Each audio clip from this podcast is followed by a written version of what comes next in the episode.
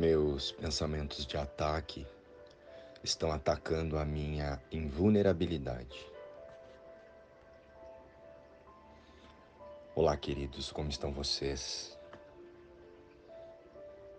Irmãos, nós vivemos como se os prazeres reais estivessem no mundo e as privações estivessem no céu. Já perceberam isso? Já observaram? Aqui no mundo buscamos muitas coisas e só encontramos o desespero, a angústia e o sofrimento. Por mais que no início cada projeto nos traga a sensação de esperança, ao final sempre confirmamos a falta em algum nível. E o nosso sofrimento vem dessa nossa ideia de separação de nossos irmãos e da fonte criadora. Aquela ilusão de que agora estamos aqui no mundo por nossa conta e risco e Deus lá, em algum lugar, nos julgando e nos punindo. No entanto, esta ilusão de vida aqui no mundo só se mantém através de expectativas de indivíduos, de tornarmos bilhões de crenças individuais em eternas. A nossa meta no mundo não é Deus, que é onde a eternidade está mas sim um felizes para sempre aqui na forma, em uma experiência temporária. Faz sentido isso para você? Então, precisamos nos responder com muita franqueza. Qual é o nosso nível de vontade de experienciar o mundo das formas e suas metas temporárias em relação à nossa real vontade de viver Deus aqui em nossos dias. Entregar os nossos pensamentos a Deus é parar de tentar reconhecer a vida na forma e resolver as ilusões de mundo,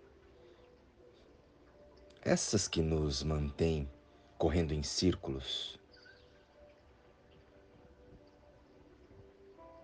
essas que queremos tornar reais a todo custo. A vida verdadeira acontece na mente, com Deus, e essa já é eterna. Não precisa esforço para mantê-la. Nós só precisamos localizá-la em nossa consciência temporariamente humana. Sendo assim, precisamos observar nossas arquiteturas de engano e entregá-las ao Espírito Santo entregar ao Espírito Santo todos os nossos projetos de felicidade, amor e paz aqui na forma. Pois Ele é a voz que fala por Deus em nós. Mas olha só, presta atenção. Presta atenção em mais uma coisa. Como a nossa percepção de separação de Deus é algo que praticamos sem perceber. Aqui na forma, nós usamos o tempo para empreendermos projetos na imaginação de que, quando conseguir aquele trabalho, ah, estarei em paz. Quando conseguir um namorado, hum, a paz chegará. Quando tiver um filho, a paz estará completa. Mas pense, ser feliz no futuro é também uma ilusão, não é? É uma ilusão para você também? Se não formos felizes agora, se não quando? Quando estamos felizes aqui no mundo? Quando estamos integralmente felizes aqui no mundo? Pois é, mas quando estamos em paz internamente, a falta e o caos imaginado aqui no mundo não podem nos abalar. Conforme caminhamos pelo caos terreno, A partir de um lugar de paz interna, a nossa calma trabalha para dissolver a, ilusão de caos. Essa ilusão de caos na forma. Eu não preciso ter medo de nenhum tumulto no mundo, contanto que haja paz em mim. A paz eterna, a de Deus, é a certeza na qual podemos nos manter em pé, diante de nossas arquiteturas de engano, aqui da humanidade.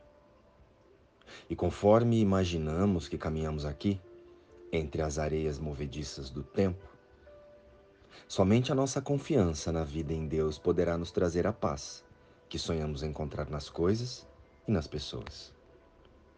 O mundo está sempre mudando. Mas Deus dentro de mim nunca muda.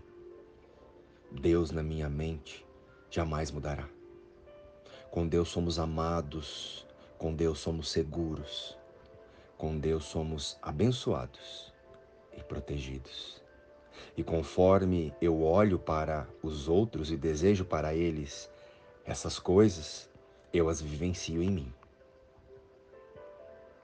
A prática então passa a ser observar a mente a favor da verdade, a favor da verdade sobre a nossa origem, e desistir de tentar resolver sozinhos as projeções da parte da nossa mente que está equivocada e viciada no mundo. Quando desisto do meu autoconceito de felicidade no mundo e passo a trabalhar a paz na mente, eu desisto dos pseudo-ganhos aqui na forma. Eu desisto do passado e desisto do sofrimento. Nós vivemos aqui como se os prazeres reais estivessem no mundo e nas pessoas e as privações estivessem no céu. Mas agora vejo que só preciso da verdade. Nela todas as necessidades são satisfeitas, todos os anseios têm fim, todas as esperanças são finalmente realizadas e os sonhos se vão. Agora tenho tudo que poderia precisar. Agora tenho tudo que poderia querer. Não preciso de nada além da verdade. E agora, enfim, me acho em paz. Luz e paz. Inspiração, livro Um Curso em Milagres.